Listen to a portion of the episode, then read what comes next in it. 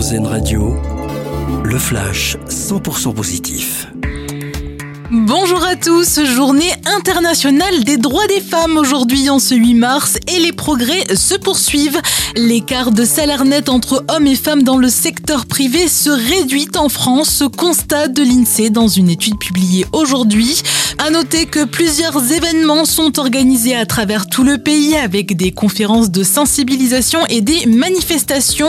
Un hommage national sera rendu à Gisèle Halimi. Emmanuel Macron présidera une cérémonie à 16h au Palais de justice de Paris en l'honneur de l'avocate et militante féministe décédée en 2020. Dans ce contexte, Elisabeth Borne va présenter un plan de lutte contre les féminicides. La première ministre a déjà annoncé hier le doublement du nombre de maisons des femmes. Le gouvernement veut mettre en place l'une de ces structures d'aide aux victimes de violences dans chaque département d'ici deux ans.